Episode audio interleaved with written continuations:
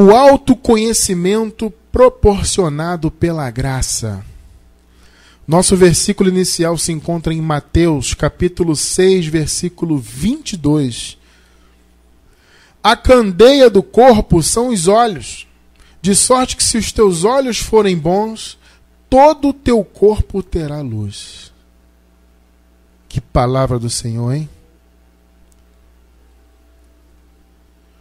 Santíssima Igreja do Senhor Jesus, povo abençoado de Deus, salvos pela graça, mais que vencedores, selados com o Espírito da promessa, um Espírito com Deus, livres de todo pecado e de toda condenação.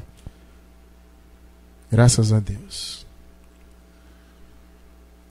Meus amados, é, como os irmãos sabem, principalmente os irmãos que já conhecem a palavra da graça há um tempo, os irmãos sabem que a igreja ela tem um chamado bastante específico nesse mundo, né? O chamado da igreja daqueles eleitos de Deus, né? Que foram escolhidos pelo Senhor, são ovelhas de Deus. O chamado desse povo é para melhorar o mundo, transformar o mundo para cada vez melhor. Jesus falou que a igreja é a luz, né? Da terra, né? Ele falou: Vós sois a luz do mundo. Não se pode esconder uma cidade que está sobre o monte. Nós que estamos em graça, verdadeiramente podemos dizer que estamos no monte. Né? Não fisicamente, porque não há necessidade de você subir montes fisicamente para estar próximo a Deus, para orar. Isso é uma grande perda de tempo, uma grande bobagem. Nós estamos espiritualmente no monte de Deus. Porque nós estamos na graça. E quem está na graça tem luz nos seus olhos. Então Jesus falou: Vós sois a luz. Vocês têm que iluminar. Esse é o chamado. Vós sois o sal da terra, ou seja, vocês têm que temperar o mundo. Agora, amado, como é que nós vamos ser luz se nós não temos luz? Uma lâmpada, ela pode ser lâmpada, mas ela só vai funcionar se ela acender e acender no seu, na sua total potência. Se a lâmpada estiver danificada, ela pode acender, mas já vai acender fraquinho. Ou se a, se a energia elétrica estiver com, com algum problema, né? às vezes acontece, né? dá um problema na energia elétrica e fica fraquinho. Né? E a luz fica fraquinha, ela não ilumina direito. O que acontece hoje no mundo em relação à igreja, metaforicamente, é isso. A igreja é uma lâmpada, por assim dizer, mas ela não está acesa. Ela não tem luz. Então, eu sempre digo isso recentemente, não tem tanto tempo assim, nós até falamos, pregamos sobre isso, né? Falamos dessa vocação da igreja e tudo mais. E eu estou relembrando um pouquinho esse tema hoje porque faz parte, né? A igreja tem esse chamado de ser luz, de iluminar, de temperar, de, de melhorar o mundo. O mundo está melhor? Se você colocar uma visão otimista, eu diria que sim, porque se você comparar o mundo como era alguns anos atrás, o mundo está até melhor hoje. Né? É, basta você comparar com a história da humanidade que passou e como é hoje. Então o mundo vem sim evoluindo, mas a passos de tartaruga, né? a passos de formiga. Né? É, o, o, o mundo certamente estaria muito melhor se a igreja ou aqueles que se dizem igreja tivessem a luz necessária nos olhos. Porque para você iluminar, obviamente tem que ter luz. Né? Então, a maioria do povo do Senhor, infelizmente, eles são até ovelha. Eu acredito, a maioria que, que está aí nas igrejas do sistema religioso, nas religiões em geral, eu até acredito que seja ovelha. Tá?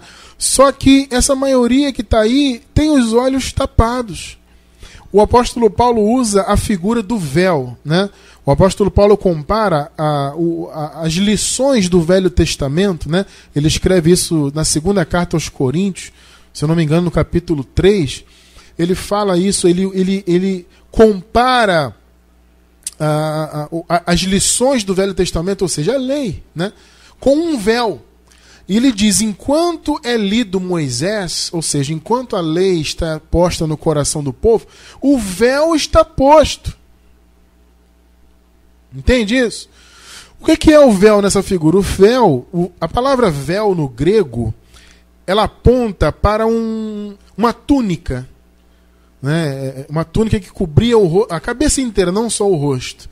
Né? A palavra véu é isso, era uma túnica que se colocava na cabeça inteira e cobria a cabeça e, consequentemente, os olhos. Então Paulo fala, fala o quê? Enquanto a pessoa está envolvida com a lei de Moisés, com os ensinos da lei, com todo esse legalismo, toda a religiosidade, e aí você pode estender para qualquer que seja a religião, a pessoa tem uma túnica na sua cabeça, ela tem um véu nos seus olhos, um véu que encobre o olho da pessoa e que não permite que o olho seja iluminado, porque se diante dos seus olhos tem algo tapando eles, a luz não chega neles. Se a luz não chega nos seus olhos, consequentemente os seus olhos não estão iluminados e consequentemente você não pode refletir essa luz.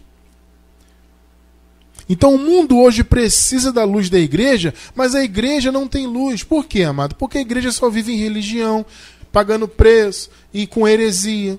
E só, a maioria do povo só está preocupada né, com bens materiais essa famigerada e terrível e maldita teologia da prosperidade, né, tem colocado na cabeça do povo ao longo de décadas aí, né, não só no Brasil, no mundo inteiro, mas aqui no Brasil isso é muito forte, né? Tem colocado nos olhos do povo essa visão materialista, né, onde as pessoas vão buscar Deus para quererem coisas materiais. Ah, eu estou querendo um carro, estou querendo uma casa, estou querendo abrir um negócio, eu quero ficar rico, eu quero passar naquela prova, eu quero isso, eu quero aquilo, aquilo outro.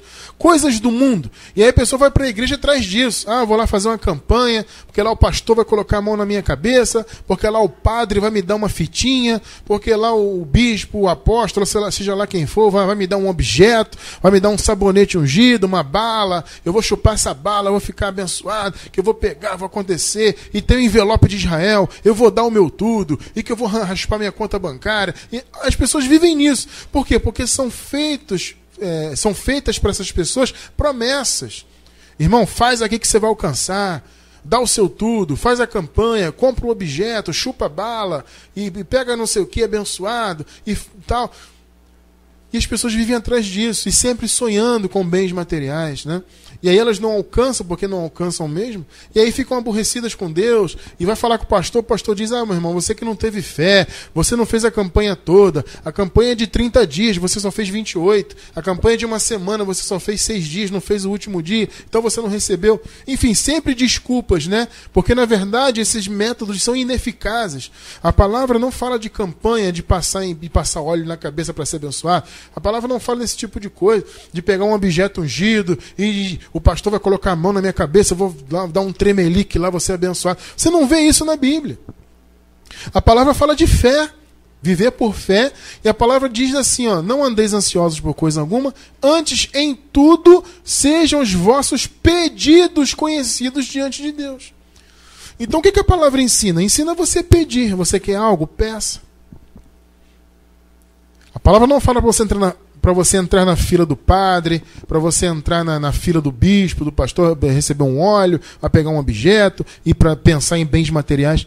Amada, nossa relação com Deus não tem que estar tá ligada em bens materiais. É terrível você se relacionar com Deus pensando em dinheiro, pensando em bens materiais, pensando em angariar coisas materiais para a tua vida. Amado, olha só, as coisas materiais são boas? Eu não vou dizer que não, é claro que são. Você ter né, uma vida é, é, equilibrada, né? uma vida é, boa, você buscar ter uma vida boa, ter recursos, né? você abrir um negócio. Claro, você passar numa boa prova, conseguir um bom emprego, dar uma vida melhor para tua família. Gente, tudo isso é muito bom e positivo. Eu não estou falando mal disso. Eu estou falando do envolvimento que a igreja tem materialmente com Deus, né? pensando em Deus apenas para coisas materiais. Você pode buscar coisas boas para a tua vida? Claro. Você pode lutar por uma vida melhor? Claro. Você pode pedir a Deus que te dê oportunidades na vida? Claro. E Deus atende, amado, segundo a vontade dele. Só que a sua vida com ele não tem que estar pautada nisso. E é justamente o que ocorre com a igreja aí. A maioria está pautando a sua vida com Deus em coisas materiais. Então esse é o problema. E aí o olho não é iluminado. Amado, as pessoas não conhecem a graça. As pessoas não sabem quem elas são. Como eu falei para vocês, eu creio que a maioria aí que está no meio das igrejas são ovelhas, sejam ovelhas. A maioria é ovelha, né, melhor dizendo.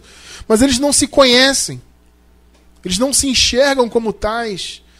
Muitos não se enxergam nem como salvos. Eles, são, eles pensam assim que são salvos circunstancialmente. Ou seja, eu estou salvo hoje, mas amanhã eu posso perder. Ou então eu nem estou salvo, estou lutando para ser. Entende? Então eles, eles se veem assim. Por quê? Porque a autopercepção do povo, o autoconhecimento do povo, né, do que eles são em Cristo Jesus, não está na mente deles. O Evangelho da Graça, por outro lado, ele ilumina os nossos olhos, ilumina a nossa vida. E a palavra diz: se os teus olhos forem bons, nós acabamos de ler aqui na abertura, né? Se os teus olhos forem bons, ou seja, o que é um olho bom? É um olho iluminado. Então, se os seus olhos forem iluminados, todo o teu corpo terá luz. Então, ter o olho bom é ter o corpo iluminado, é ter o olho iluminado e o corpo iluminado. É uma luz que ilumina pelo conhecimento. Então, a igreja precisa ter conhecimento para que a igreja se autoconheça. Para que o povo do Senhor aí fora olhe para si mesmo e veja quem ele realmente é em Cristo Jesus. Aí sim ele vai ter o corpo iluminado e vai poder iluminar o mundo com o conhecimento da graça. Mas para isso, primeiro, tem que ter um olho bom. Então a candeia do corpo são os olhos. Se os teus olhos forem bons, todo o teu corpo terá luz. Então o que é um olho bom? É um olho iluminado. Então, abençoados, os benefícios da graça de Deus em nossas vidas são incontáveis. Né? Conhecer o Evangelho da Graça evidencia esses benefícios para nós, nos faz perceber né, o quão grande é o amor de Deus para conosco e quão maravilhosa foi a obra de Deus em nossas vidas. Todo esse conhecimento, abençoados, que nós temos por meio da palavra da graça, ele acarreta um impacto muito grande, maravilhoso em nossas vidas, positivo, obviamente, né? de modo que a nossa visão acerca de nós mesmos ela muda completamente. Amado, a, forma como eu me vi antes de conhecer a palavra da graça e a forma como eu me vejo hoje em Cristo Jesus é completamente diferente. Antes eu me via o quê? Pecador, pó da terra, falho, falho na carne todos somos, evidentemente, mas eu me via isso plenamente. Hoje eu entendo, eu sei diferenciar as duas naturezas. Na carne eu posso ser falho e sou, como todo ser humano é, mas no espírito eu sou perfeito. Como é que eu posso ter esse conhecimento sobre mim hoje? Como é que eu tenho ele, melhor dizendo? Eu tenho por meio da palavra da graça que me revelou essa posição. Antes não, eu me olhava só segundo a carne. Então só via falha, defeito e, pecado e, e, e, vou perder a salvação. Eu me via sempre assim. Amado, eu sempre me via na iminência de perder a salvação.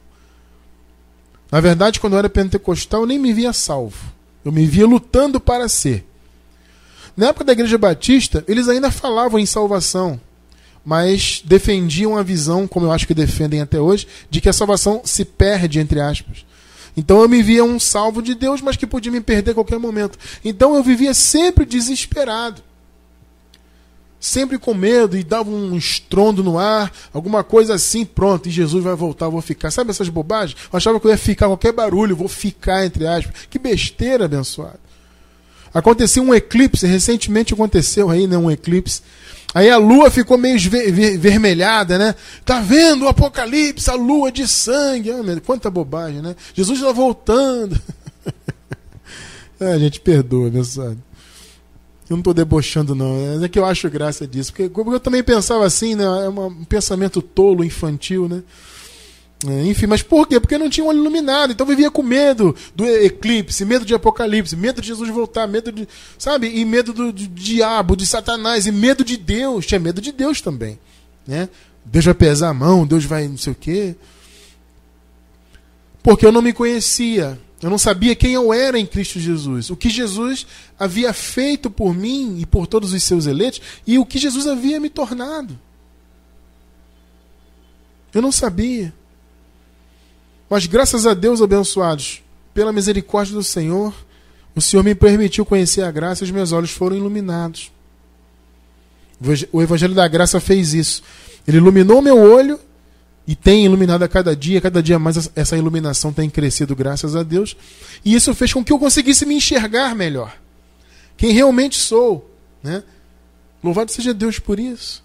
Então o Evangelho da Graça faz isso, amado. A verdade nos revela A verdade revela quem nós somos em Cristo Jesus. Ilumina os nossos olhos e nos prepara para sermos luz do mundo. Efésios, capítulo 1, verso 18. Olha só o que Paulo fala. Efésios 1,18. Aqui no contexto, o apóstolo Paulo ora pelos Efésios. Ele pede a Deus para que o entendimento dos Efésios, da igreja de Éfeso, né, dos irmãos ali, pudesse ser cada vez mais iluminado. Paulo ora por eles para que eles tivessem espírito de sabedoria e de revelação. Essa é a minha oração para vocês que estão ao vivo aí, para vocês que estão ouvindo pela gravação. A minha oração é essa para que Deus dê para vocês e para mim, para todos nós, cada vez mais espírito de sabedoria e de revelação. Efésios 1:18. Tendo iluminados os olhos do vosso entendimento, olha aí, ó. Olha aí. Para que saibais qual seja a esperança da sua vocação e quais as riquezas da glória da sua herança nos santos. Tá vendo? Tendo iluminados os olhos do vosso entendimento, para quê? para que saibais. É o saber que transforma, amado, é o conhecimento que transforma. Então, os olhos do entendimento, quando a palavra da graça chega neles, né, eles são iluminados. E nós assim passamos a compreender um pouco mais dos mistérios de Deus, daquilo que Deus nos permite saber que está escrito em Sua palavra. Isso ilumina nossos olhos de uma maneira tão grande que nos faz é, nos enxergar a nós mesmos de uma maneira muito melhor. Amado, eu agradeço muito a Deus por isso, por conhecer, por me conhecer um pouquinho melhor. Por ter perdido aqueles medos, né?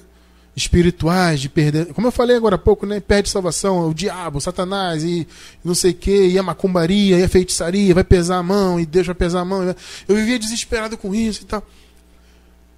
Hoje eu sei que eu, quem eu sou em Cristo Jesus, esses medos caíram por terra. Eu louvo a Deus por isso. Então, amados, com os olhos do entendimento iluminados né, pela graça, nós podemos olhar para nós mesmos e ver a nossa real posição, a nossa vocação, as riquezas espirituais que o Senhor nos deu gratuitamente. Elas nos pertencem, essas riquezas da graça nos pertencem em Cristo Jesus. Para a glória de Deus. O que é o autoconhecimento? O autoconhecimento é o conhecimento que os indivíduos têm sobre si mesmos. É você olhar para você e se conhecer. Conhecer a sua posição. O Evangelho da Graça traz esse entendimento espiritual eu não estou falando nem de, de quem somos como, como seres humanos nesse mundo. Eu estou falando de enxergar quem somos em Cristo, espiritualmente. Então eu agradeço muito a Deus por ter mudado meus olhos e por ter me tornado um instrumento para que os olhos de outras pessoas também fossem mudados, e como estão sendo até hoje. Porque antes, abençoados, eu me via né, como aqueles espiões que foram enviados por Moisés lá para Canaã né? Vai lá verificar lá a terra. Olha só como, como é que os espiões se viam, abençoados. Interessante. Números, capítulo 13, versículo 33. Também vimos ali os nefilins, isto é, os filhos de Anak, que são descendentes dos nefilins. Essa palavra nefilim é uma palavra que é, no, no, do hebraico, né? Ela se referia a homens de grande estatura. Né? Então eles viam aqueles homens chamados Nefelins, que eles conheciam como Nefilins, né? porque eles eram homens grandes, homens de estatura muito grande. Então vemos ali os Nefilins, isto é, os filhos de Anak, que são descendentes dos Nefilins. Éramos aos nossos olhos como gafanhotos. Olha só, amados. E assim também éramos aos seus olhos. Olha só, amados, que os espiões falaram. Éramos aos nossos olhos como gafanhotos. que coisa tremenda, hein? Olha a autopercepção que eles tinham deles mesmos. Eles tinham Deus ao lado deles, a promessa de Deus ao lado deles, né? o profeta do Senhor, Moisés, ali, e ainda assim a autopercepção deles era terrível. Nós vimos aqueles homens, para nós, nós éramos gafanhotos. Josué teve uma postura diferente, né? Você vê como é importante você ter a sua autopercepção ajustada, né? Equilibrada. Hoje nós temos essa autopercepção por causa da graça, a autopercepção perfeita de nós mesmos. A graça iluminou nossos olhos. Hoje nós não somos mais, não nos olhamos mais como gafanhotos. Eu me olhava como gafanhoto. Né, frente a todas as dificuldades espirituais que, que o sistema colocava, né? todo peso religioso, toda, todo paga-preço, toda luta, toda aquela angústia. Né? A palavra é essa, eu vivia numa angústia terrível né, por nunca me ver bem com Deus, né, eu sempre olhava assim, puxa, Deus está sempre aborrecido, sabe? Deus está sempre pronto, pronto a pesar a mão, porque, porque eu sou pecador, porque eu sou isso, porque eu sou aquilo. Metaforicamente era como se eu me visse como um gafanhoto, como nós acabamos de ler. Mas graças a Deus abençoado, a graça tirou dos meus olhos essa percepção terrível. A graça mudou os meus olhos e me fez enxergar quem eu sou em Cristo. Então antes eu me via pecador, pó da terra, sem salvação, sem a presença do Espírito Santo na minha vida, me via sempre em débito com Deus, em condenação. Fala a verdade, você que hoje está em graça, mas antes esteve na lei, você não se via assim também? As pessoas que você sabe que hoje estão no meio da lei, que você conhece, elas não se veem assim? Elas se veem assim. Não, irmão, sou pecador, irmão, sou pó da terra, tenho que me arrepender todo dia, tenho que pagar o preço todo dia, tenho que jejuar, tenho que. Elas vivem nesse desespero religioso por causa dessa autopercepção que elas têm, errada, distorcida, porque não conhecem a palavra, os olhos delas não foram iluminados. Por isso que elas não conseguem, consequentemente, iluminar o mundo. Então, amado, louve a Deus você que conhece a graça. Louve a Deus todos os dias, agradeça sempre que você se lembrar. Deus, muito obrigado pela revelação da graça. Porque por meio dela nós passamos a conhecer a nossa real posição. E interessante, abençoada, que essa posição que nós conhecemos hoje pela graça, nos, que, e nos foi revelada pelo Evangelho genuíno, ela não mostra só a nossa posição atual, vamos dizer assim, mas antes mesmo de nós nascermos.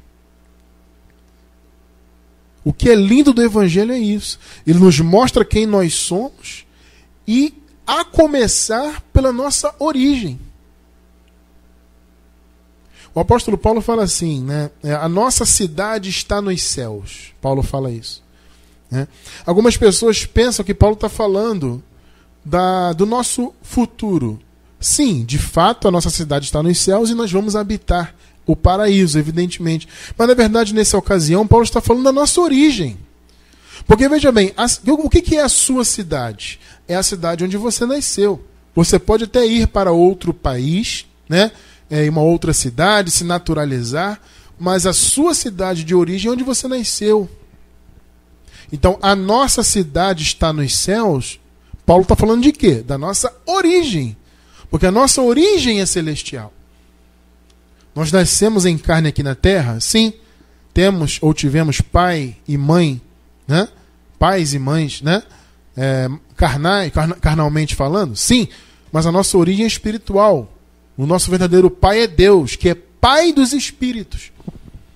Vocês já leram aí é, é, a palavra falando do pai dos espíritos? Ou seja, Deus é pai do nosso espírito, nós temos pai e mãe carnalmente falando, mas a nossa origem é espiritual. Nós viemos participar de carne e sangue, assim como Jesus. Em Hebreus 2,14, né, a palavra diz: E os filhos, que são os espíritos, né? Porque Deus é pai dos espíritos. Então os filhos participam de carne e sangue. É o nosso caso. Mas a nossa origem é espiritual. O Senhor nos elegeu antes da fundação do mundo. O cosmos não havia, não havia sido criado. E Deus já nos havia criado espiritualmente, nos separado, nos elegido, nos escolhido. É maravilhoso conhecer isso, amado. Efésios capítulo 1, verso 4. Um clássico da graça esse versículo, né? Como também nos elegeu nele antes da fundação do mundo. Percebe? Ué, se é antes da fundação do mundo, então se está se referindo a algo espiritual. Porque o mundo, o cosmos, o universo e consequentemente a Terra, né, onde nós habitamos, é um conceito que material. O universo é um mundo material. Então, se nós fomos elegidos nele antes do mundo material, então aqui está se referindo ao âmbito espiritual. Entende? Então ele nos elegeu antes da criação do mundo, ou seja, espiritualmente fomos elegidos para sermos santos e irrepreensíveis diante dele em amor. Romanos 8, 29. Outro clássico da graça, maravilhoso versículo. Hein? Porque os que dantes conheceu, tem, alguma, tem uma versão em português que fala assim: o de antemão conheceu também os predestinou. Tá vendo? Ele nos conheceu de antemão, antes da fundação do mundo, ou seja, antes do mundo material. Então Deus nos conheceu quando? Espiritualmente. Mais uma vez, amado, foque-se bem no que foi dito, tá? Como nós lemos agora há pouco, como também nos elegeu nele, nele antes da criação do mundo. O mundo é material, o cosmos, o universo, a terra, isso é mundo material. Então, se foi antes do mundo material, está se referindo a um âmbito espiritual. Então, o Senhor nos elegeu ainda em espírito. E aqui diz: os que dantes conheceu, ele conheceu literalmente, também os predestinou para serem conformes à imagem do seu filho, a fim de que ele seja o primogênito entre muitos irmãos. Que palavra, hein, amado? Tá vendo, amado? A autopercepção que a graça te dá, você hoje consegue se ver e entender que a sua vida não é um mero acaso. Ah, por acaso eu tive sorte de, entre aspas, aceitar Jesus. né? Nem existe aceitar Jesus, nem existe isso, né, amado? Na Bíblia não existe aceitar Jesus. Foi ele que nos aceitou, como eu sempre digo, ele que nos escolheu. Aliás, quem está na gravação no YouTube, eu vou deixar embaixo do vídeo no YouTube, tá? Vou deixar para vocês aí links sobre predestinação. Estudos, textos, etc. vou deixar link embaixo do vídeo no YouTube para você entender o que é a eleição e a predestinação. Então o Senhor nos conheceu antes da fundação do mundo, em espírito, nos elegeu. Então você entende que a sua vida não é um acaso? Você não pertence a Deus por acaso, foi porque Ele te escolheu. Compreende, amado? Isso é maravilhoso saber isso. Você só tem essa autopercepção você só tem esse entendimento acerca de você mesmo por meio da graça. Então, amados, nós sabemos que nós não somos filhos de Deus por acaso, nós somos frutos de um plano perfeito e eterno de Deus. Glória a Deus por isso. Enfim, amados, a revelação da graça nos faz entender quem nós somos então, ou seja, filhos de Deus no espírito no mundo fomos adotados. A palavra fala assim, né? O Senhor nos adotou. Adotou em que sentido? Adotou carnalmente. Por quê? Porque na carne nós temos outros pais, né? Carnalmente nós temos pai e mãe. Então, como seres humanos, fomos adotados. Mas no espírito, no homem interior, sempre fomos filhos. Entendem isso? No espírito, sempre filhos de Deus. Só que esse espírito se manifestou em carne nesse mundo, com pais terrenos. Então, por meio do evangelho, o Senhor nos adotou, entre aspas. Entende? Ou seja, somos filhos de Deus em todos os âmbitos, graças a Deus por isso. Então hoje nós entendemos quem somos e o que temos em Cristo. Então vamos ver alguns exemplos do que temos e de quem somos. Primeiro, nós somos novas criaturas, não pecadores. Aí é que está o ponto que muitos se confundem. Amado, ou você é nova criatura ou você é pecador. Não tem como ser as duas coisas ao mesmo tempo. A religião diz que somos a mesma coisa. Ah, somos pecadores, mas somos novas criaturas. Isso não faz sentido. Se você é nova criatura, logo você não é pecador. Quem é pecador? Quem foi? Quem viveu antes da graça ser estabelecida. Ou seja, quem viveu antes da cruz, quem viveu debaixo da lei, porque a lei que era a força do pecado. Entendem isso? Então, aquelas pessoas que viveram antes da cruz, elas viveram debaixo do pecado. Elas viviam, entre aspas, em Adão. Recentemente nós pregamos sobre isso, vocês devem se lembrar. Elas estavam em Adão, antes da cruz. Jesus, Jesus morreu e ressuscitou. Então o Senhor inaugurou um novo caminho. Agora, depois da cruz, nós estamos em Cristo. Entende? Antes da, antes da morte e da ressurreição de Jesus, o cosmos, a criação, os eleitos, o povo de Deus estava em, estavam em Adão. Ou seja, em pecado. eram pecadores de fato, já nasciam nessa condição. Lamentavelmente por causa do pecado original de Adão, que contaminou a criação como um todo. Na cruz, o povo de, de Deus foi liberto. Jesus morreu e aniquilou o pecado. Entendem isso? E ressuscitou, como Paulo diz, para nossa justificação. Então, da ressurreição em diante, o cosmos e o povo de Deus passou, passaram a estar em Cristo. Então, recentemente nós pregamos sobre isso. Eu vou deixar embaixo do vídeo no YouTube o link, tá? Para você saber o que, o que, que significa de verdade estar em Cristo. O tema da mensagem é esse: Todas as ovelhas são novas criaturas. Mensagem tremenda. Então, nós, amados, não passamos a ser novas criaturas com, quando adentramos uma denominação. Ah, me batizei, tomei ceia, passei um óleo, fiz campanha, agora sou nova criatura. Não, o cosmos foi feito nova criatura, nova criação, e os eleitos, consequentemente, na cruz e na ressurreição de Jesus. De lá para cá, todos os eleitos e todas as ovelhas são novas criaturas. Assiste essa mensagem depois, tá? Se você não quiser esperar na quarta-feira, né? Na terça-feira nós disponibilizamos a gravação de hoje, né? No WhatsApp na quarta-feira para o público em geral. Se você não quiser esperar, é só você pesquisar depois. Todas as ovelhas são novas criaturas. Só você pesquisar no YouTube você vai achar nosso vídeo, tá? Mas se você, é, é, se você quiser esperar, embaixo do vídeo na gravação na terça ou na quarta você vai encontrar o link, tá bom? Para vocês entenderem bem isso, quem não assistiu aquela mensagem. Não pode ser pecador e nova criatura ao mesmo tempo. Então, amado, eu, vocês, nós que somos ovelhas, não somos pecadores. Ah, nós cristianos nós cometemos erros, pecados na carne, porque pecado significa errar o alvo, né? Literalmente, pecado é isso: errar o caminho, errar o objetivo, errar o alvo. E nós erramos o alvo na carne. Claro, a carne nunca se converte. Só que nós não nos conhecemos mais segundo a carne. Esse é o ponto da graça. Não nos conhecemos mais pela carne. A religião sempre nos fez nos olharmos pela carne, né? A religião sempre fez a gente se olhar pela carne. Então, como eu falei, sempre se via em pecado, como gafanhoto, pó da terra, aquela coisa toda, né? Pecador. Mas a graça trouxe outro entendimento, iluminou os nossos olhos e nos fez ter uma outra autopercepção, uma autopercepção correta, de acordo com o Evangelho, ou seja, não somos mais pecadores, apesar de termos uma carne de erro, de imundície, que se nós a deixarmos livre, livre ela vai realmente aprontar, né? Apesar dessa carne, nós somos novas criaturas, nós somos não pecadores. Somos lavados e remidos pelo sangue de Jesus. Então, amado, não conhecemos a ninguém segundo a, segundo a carne. Essa história, ah, meu irmão, nós somos pó da terra. Na carne somos, mas o meu olho não está na carne. Segunda de Coríntios, capítulo 5, verso 16. Veja só, essa carta foi escrita na época né, da transição lá da lei para a graça, né, pouco tempo depois que Jesus morreu, morreu e ressuscitou. Por isso que Paulo está dizendo, daqui por diante, gente, agora que Jesus já ressuscitou, já estamos na graça, então, Coríntios, daqui por diante, a ninguém conhecemos segundo a carne. Porque no contexto, no 17, diz isso, né? É, o Senhor nos fez novas criaturas e quem está em Cristo, nova criatura é.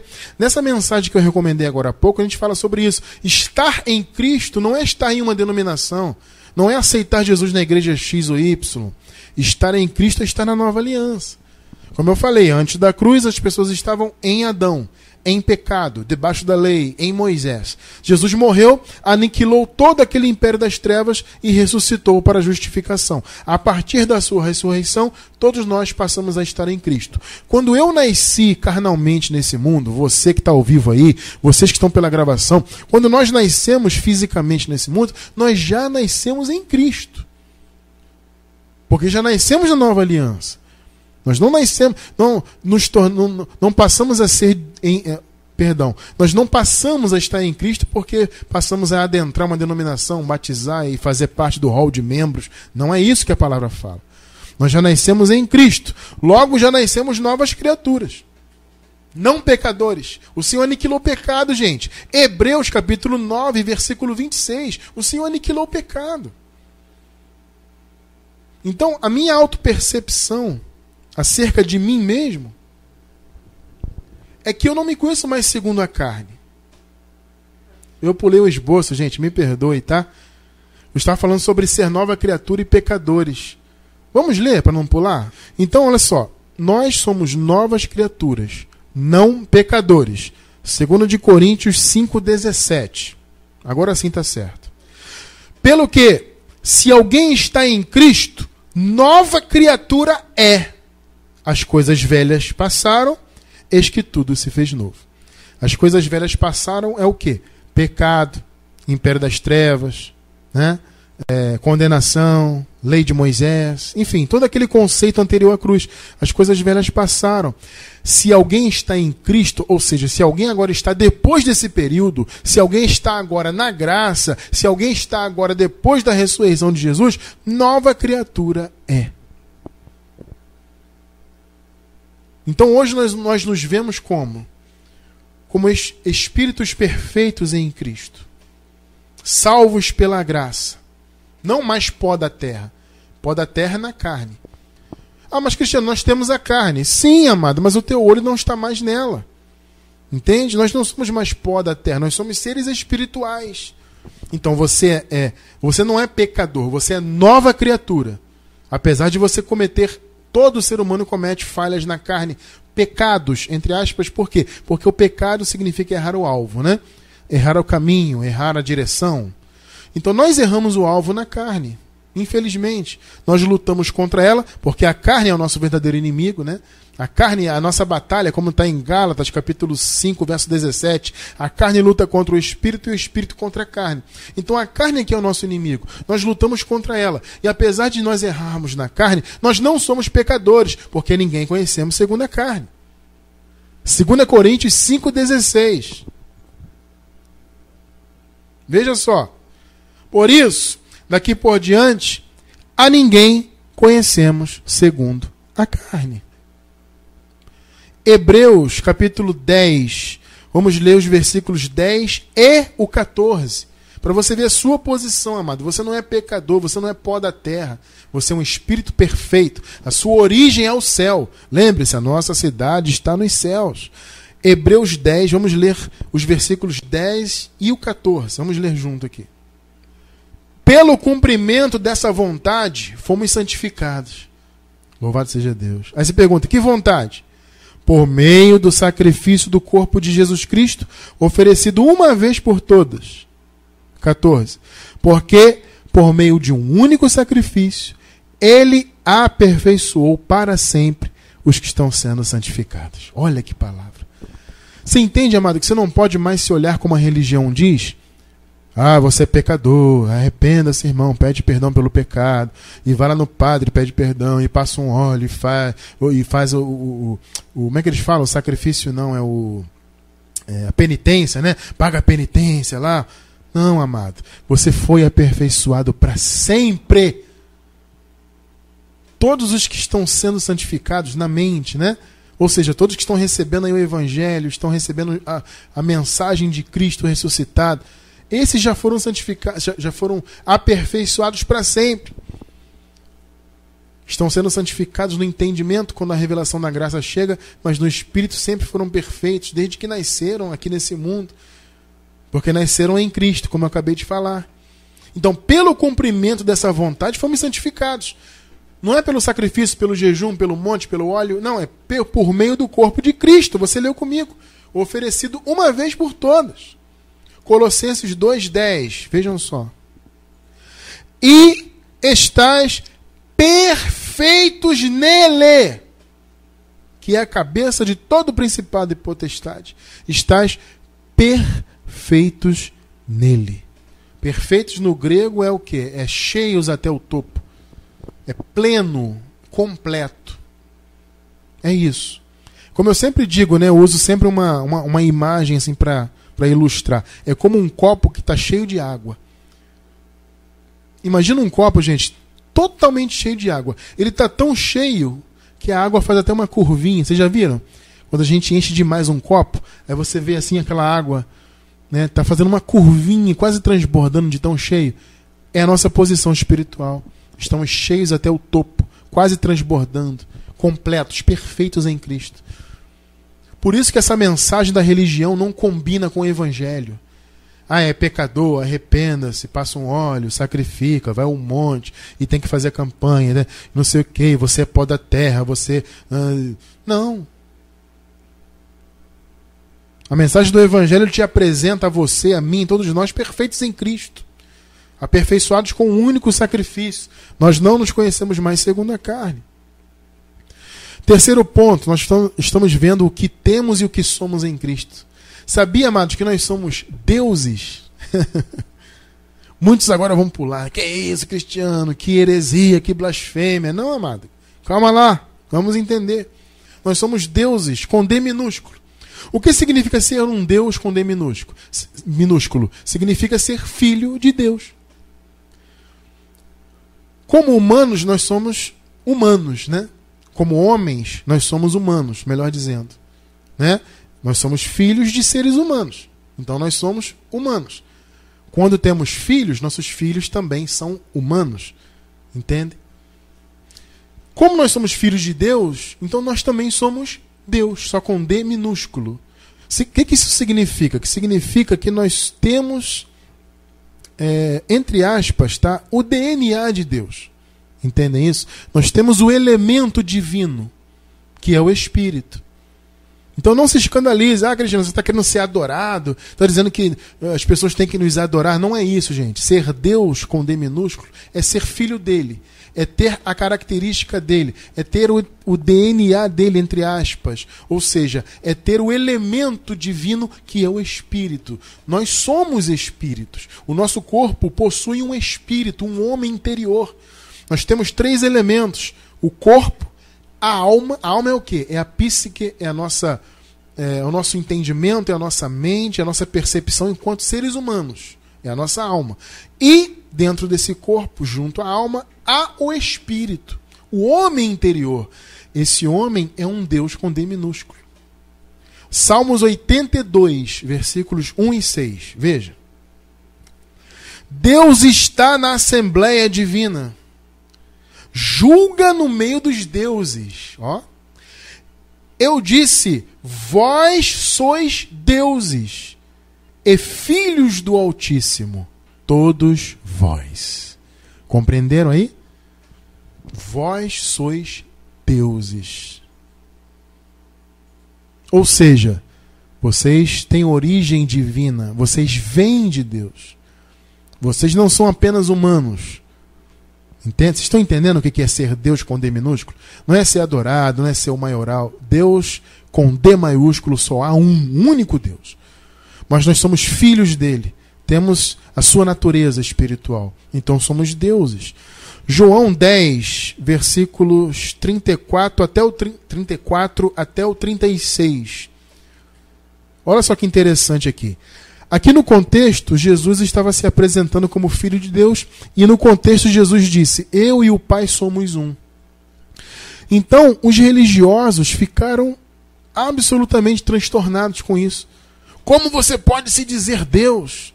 Você diz que é filho de Deus e diz que você e o Pai é um, são um só. Blasfêmia! E começaram a atacar Jesus. A Jesus lhes respondeu: não está escrito na lei de vocês? Eu disse, vocês são deuses? Se ele chamou deuses aqueles a quem veio a palavra de Deus, e a escritura não pode ser anulada, tá vendo?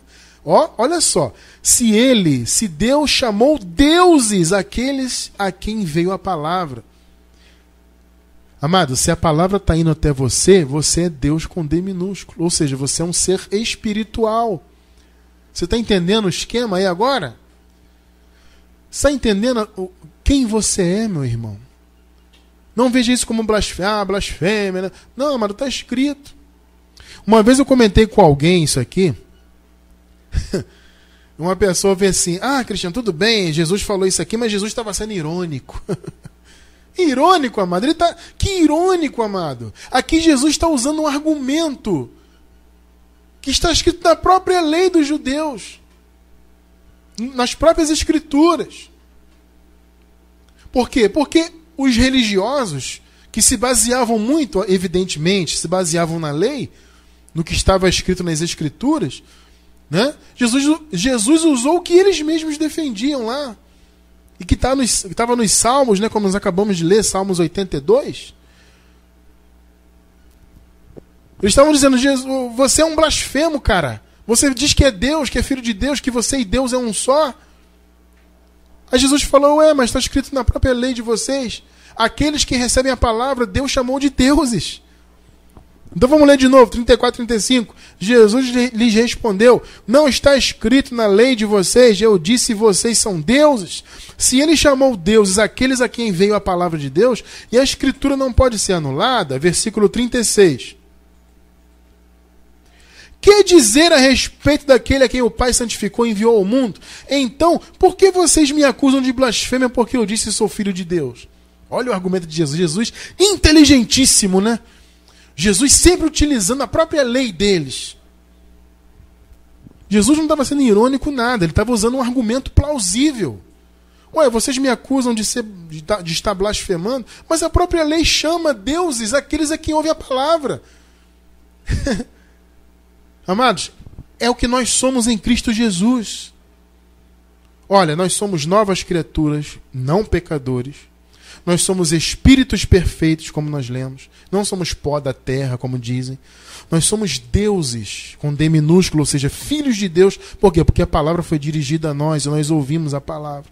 Nós somos um espírito com Deus. 1 de Coríntios 3,16. Um espírito com Deus. Você está, nesse momento, amado, verificando junto comigo na palavra o que você tem e o que você é espiritualmente em Cristo Jesus. Essa é a autopercepção que o Evangelho nos proporciona. É nos conhecermos a nós mesmos. É sabermos que nós não somos frutos do acaso. Que nós, antes da fundação do mundo, fomos escolhidos por Deus, criados espiritualmente por Deus. Que a nossa cidade, ou seja, a nossa origem está nos céus. Entende? Vocês estão compreendendo quem são vocês? Vocês são deuses. 1 Coríntios 3,16 não sabeis vós que sois o templo de Deus e que o Espírito de Deus habita em vós? Olha. 1 Coríntios 6, 17. Mas o que se une ao Senhor é um só Espírito com Ele. Amado, você foi unido ao Senhor por Cristo. Cristo morreu na cruz, a palavra diz que o Senhor convergiu nele todas as coisas. Ou seja, por meio da sua morte, nós fomos reunidos em Cristo. Então, aquele que se une ao Senhor é um espírito com Ele. Vocês estão compreendendo a verdade sobre você? Quem nós somos? Está entendendo, amado irmão, amada irmã? Não deixe mais a religião te enganar, amado chamar de pecador, de pó da terra, de gafanhoto, e que você, sabe, tem que lutar, tem que pagar o preço, e tem que se aperfeiçoar diante de Deus por meio de sacrifício. Amado, não caia mais nessa conversa. Não caia mais, você é um espírito com Deus. Olha, mais uma posição nossa. Nós somos livres de toda dívida espiritual. Nenhuma condenação há mais para nós. Colossenses 2,14. Olha que palavra, amado. Carta de Paulo aos Colossenses, capítulo 2, verso 14. E havendo riscado o escrito de dívida que havia contra nós nas suas ordenanças, o qual nos era contrário, removeu-o do meio de nós, cravando-o na cruz. O escrito de dívida, que era lei, a lei que apontava, a lei que dizia isso é pecado, aquilo é pecado, é o escrito de dívida, a lei que trazia condenação, a lei que era a força do pecado. O que, que Jesus fez? Aniquilou, colocou na cruz encravado. Então não há dívidas espirituais para nós diante de Deus. Estamos completos, plenos, salvos, abençoados, selados com o Espírito. Romanos 8, versículo 1. Por causa disso, né? Portanto, nenhuma, agora, nenhuma condenação há para os que estão em Cristo Jesus. Nenhuma, nenhuma condenação há. Essa, meu amado, é a sua posição, é a minha. A religião aí fora as religiões querem colocar em nós condenação. É pecador, tem que confessar, tem que passar o óleo e tem que pagar o preço, tem que subir o monte, tem que jejuar para santificar, tem que não sei o quê. Colocam várias dívidas espirituais. Isso sim é blasfêmia. Eles estão negando a graça. Eles estão negando o que Jesus fez por nós. E isso é blasfêmia. Isso é blasfemar. Isso é heresia. Porque a palavra diz que toda dívida foi cancelada, foi cravada na cruz. Por isso, amados, para encerrar, eu posso dizer que nós somos abençoados. Por isso que nesse ministério aqui nós não falamos Deus te abençoe.